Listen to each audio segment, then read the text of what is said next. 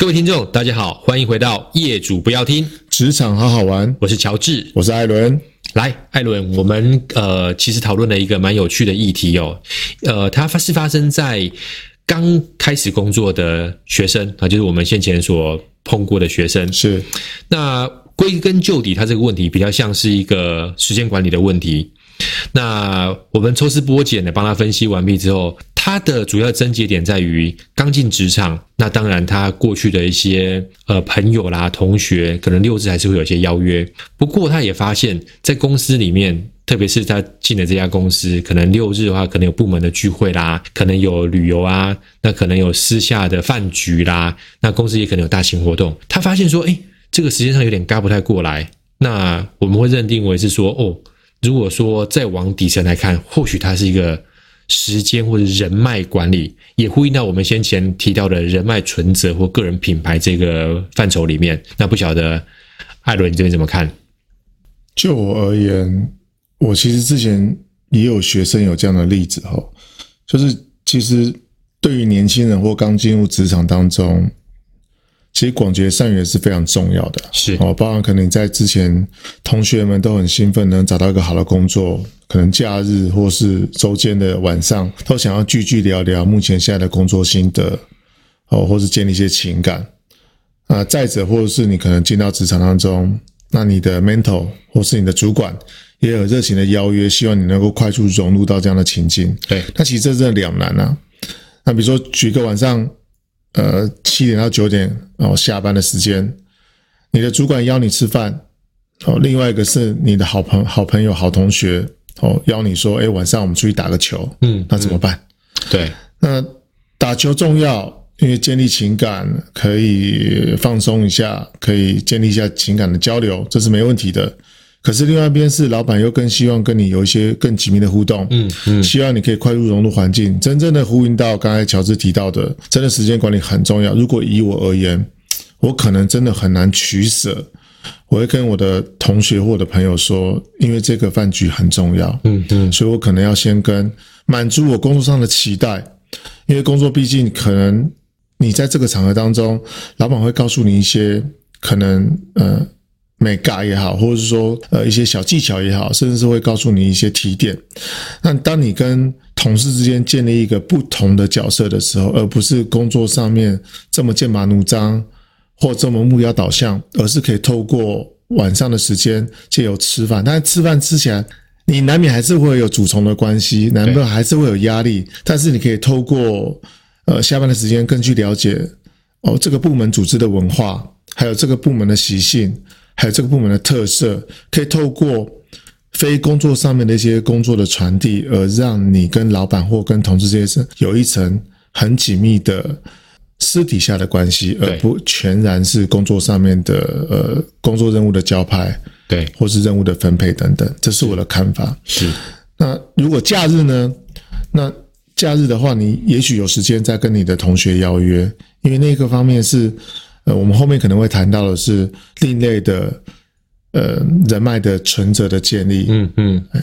了解。其实，如同刚刚艾伦所说的哦，我觉得那是一个很重要的提醒，或者是说一个建议啦。那我们姑且比较功利主义来看好了，在短期，好，我跟艾伦我们共同的建议是。以职场为主，毕竟你现在迫切需要的是在职场这个工作岗位当中建立你的可能相关的呃专业，或者是说建立别人对你更积极正向的看法。所以，当然我们也可以也可以认知为，你如果在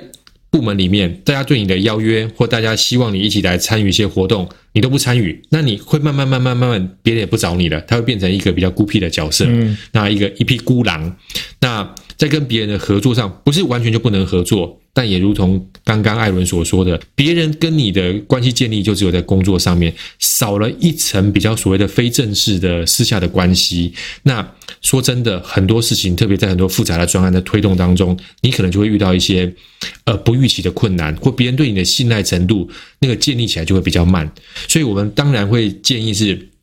在你可允许或者说可接受的范畴之下，特别是在刚进职场的初期，为了要了解部门生态，为了要了解主管这边的整个行事风格，为了能够更快的跟这些你的部门的同事打成一片，这些聚会这些邀约，我们还是觉得尽可能的，至少在初期啦，啊，尽可能一并的去参与。那这样子能够让别人对于你你有更全面的了解，不全然只是在工作当中。我印象当中，我刚进职场大概已经有快二十年了。那之前的同事会邀约，比如假日去打球。那那起初因为工作压力很大，你遇到事你可能要加班，但是不要小看这个假日跟同事或是这个社团一起互动的机会。我记得那个球队是呃同部门，但是因为有主管在里头，嗯，而且大部分是主管，哎，你在里面可能扮演的角色就是你是球队的一份子。你可能会在里面贡献心力，嗯，嗯，可能会一起去比赛。那球球赛结束之后，会大家一起吃个饭，哦喝个饮料，聊个天。你发觉到，哎，当你在执行工作上面来讲，就如同刚才乔治提到的，似乎起来是相对来讲是顺利的，嗯，就是哦哦，他会想到了上一场球你的角色扮演，对。你的过程当中的付出，而彼此之间会有一个革命情感的感觉，嗯哼哼，这或许就是另类的一种，呃，工作跟生活部分的来做结合。但是人家说工作跟生活必须要平衡，我觉得这是另类的，呃，软性的思考来看待工作如何做延伸，对，它是情感面的延伸，而不非非工作本质。对，确实，因为当然我们我们也不是建议是说所有邀约都参与，只是在还是回到刚刚。你如果现在的状况是刚进职场的初期的话，这个很好的是一个让你展现出你更全面能力的一个场合或者一个机会。毕竟，像刚刚艾伦所说的，在这个球队或者在这个社团里面，可能这些主管平常你要跟他约。碰面或要约提案，你可能都需要花一些时间，但是在那个场合，你更容易打成一片，因为毕竟可能大家都是更齐心协力的为一个目标，譬如以球队来说，为了求胜；譬如说我们是一个登山的社团，我们是为了要攻克这样子的一个一座山头。那这样子，别人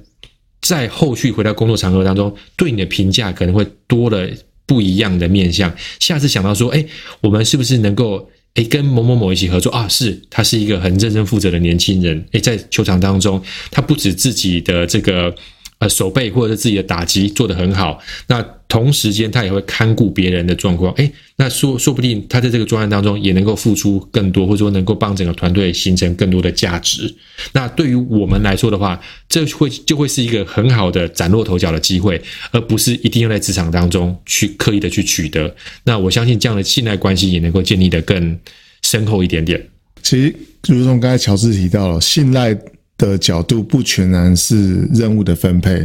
那个信赖可能就来自于可能日常生活当中的点点滴滴，是可能是一个任务的交办，不全然是工作。比方说，请你帮我买个东西，哦，请你帮我带个什么东西，或是我东西遗漏了，那请你 cover。那你很难在工作场当中去发掘到每一个小细节哦，这个人事时地物，它是可以借由呃工作之余的一些休闲活动。工作之余跟同事间的另类的互动，而他们从中间角度可以观察到这个人的方方面面。那不全然是工作，我还是强调不全然是工作，但是他这是工作的一环，因为毕竟，呃，你八个小时或十个小时是在工作上面，可是离开之后，你跟你同事互动，它是工作的延续跟展陈。那无非的这个工作的展陈，它可以让你在。前面白天的这八到十个小时，建立一些另类的革命情感，让你在工作之余可以更得心应手。那有的时候借由跨部门之间的合作，这也是另外一种的思考模式。嗯嗯，了解。那额外我觉得想要做一个小小的提醒，跟呃方便大家做事前的准备。那因为有时候也会跟这个艾伦聊到说，诶我要去参加这个这个活动的话，第一个，我们心态稍微要保摆正。这个心态，你如果一开始就把它当做是一个应酬，那其实你很难展现出一个非常自在或者是一个非常好的状态。你可能就会觉得说，哎，这个为什么你脸脸看起来就有点苦瓜脸，或者说。你你就那个脸上就是显现出你不想来参加，那其实对别人来说，可能他自己心中也会犯嘀咕说啊，你如果如果你脸这么苦，你那么不想来参加，你就不要来就好了。所以不要弄到有点弄巧成拙，是你明明已经准备要要去，但是却在心态上面没有摆正。我觉得这是第一个提醒。既然去了，就把它当做是你的一个可能可以展现自我，让别人更加认识你的舞台。这第一个。那第二个，也为了因为这样子的话，所以事前是需要一些准备的。那这涉及到所谓可能有时候我们会提到所谓向上管理或者是关系的维护。可以的话，如果你本来对于一些其他的议题的涉猎就有的话，那恭喜你，代表。无论是同事或者是主管在 cue 你，希望跟你聊一些不一样的议题，想看看你的想法的时候，你可以侃侃而谈，那个很好。但如果你不是这样的人的话，我建议事前做一些准备，至少目前可能几个比较夯的、比较流行的议题，你有初步的掌握。嗯，别人跟你讲的时候，能够聊上几句。举例来说，好，这样举一个今年的例子，今年的上半年，当别人想跟你聊电影。然后可能最主要会想聊《捍卫战士》啊，这毕竟是啊，这跟我跟艾伦来说，这是一个非常怀旧啊，是看了会热泪盈眶的电影。但当你的主管想跟你聊《捍卫战士》，或你的同事比较资深同事想跟你聊这个，你跟他说哦，不好意思，这个老 Coco 的电影我没看过，场面是不是可能会降到冰点，会有点尴尬？那亦或是有没有哪些重要的社会议题？其实当然。在中间涉及到，如果是政治层面的部分，可能要稍微比较保留，或者说暂时不要讲得那么那么满，因为你不晓得对方他的整个政治倾向。但是聊到一些比较生活面的话，你试想一下，也有可能这些主管或这些同事，他们对于这方面本来就真的不了解，希望透过你的分享，也丰富他们的生活的一些周边，所以他可能可以是一个更平等、相辅相成的这样子的一个。角色对等的沟通，所以这个可能是我两点重要的提醒。第一个是心态面，跟第二个事前的准备。那我这边也有个提醒哦，那不妨有些主管或同事会在茶余饭后会聊一些呃八卦，那这一块你就要很小心了哦，因为这个八卦可能会老板可能会观察，或同事会观察你这个人对不同面向或角色的观察跟。看法，嗯，那如果你涉及到太多的人身攻击，或是呃讯息错误的扭曲，这或许不见得是一件好事情。对，所以刚才提，如同刚才乔治提到的，呃，事前的准备，你必须要了解到目前。可能日常工作生当中中有什么特别的议题是可以可能被问到的，嗯嗯，或者是老板可能借由这样的场合去询问一下你对于 A 的看法，对于 B 的看法，这些东西都要非常小心。那不要酒酣耳热之后，那做了一些不该的举动，那可能会本末倒置。哦，那我刚才提到，刚才乔治有提到《捍卫战士》，我记得两个月前吧，呃，在一个聚会，哦，一个老板就说：“哎，你觉得《捍卫战士》好看吗？”哦，那有些人就说：“哦。”我不太看电影，那其中一个说，嗯，我对这没什么兴趣啊。哦，战争片我没兴趣。哇，当时那个场面几乎是降到了冰点，你就看到那个老板的脸是垮下来的。对，他很开心的想要跟大家分享一个他在过程当中的体会跟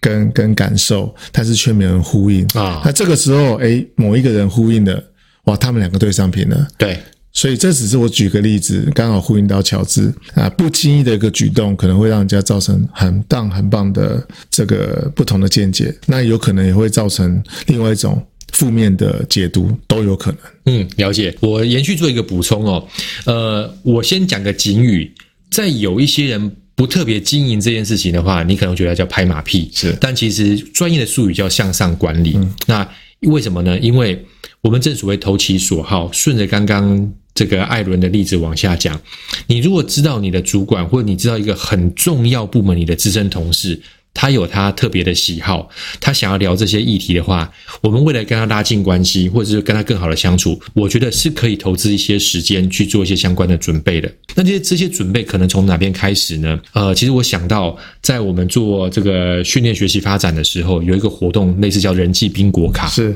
你可以先从。你跟这个资深的同事，或你跟这个主管有没有些生命的交集？譬如说，都是哪里人？嗯，都从什么样的学校毕业？亦或是说，都有共同经历了什么样的事情？或者说，有没有共同的朋友？对，它都会是一个很好哦。当然，还有像譬如说兴趣嗜好，它都会是一个很好的切入点，让你们彼此知道说，哦，原来我们有这么多的共同话题，有共同朋友或共同经验，它就会让你们彼此除了工作当中更。跌宕更交织出一些丰富的一些未来的可能性。好，那这是我可能简单的补充，在我们讲你如何在职场当中第一时间累积你的人脉存折，或者是说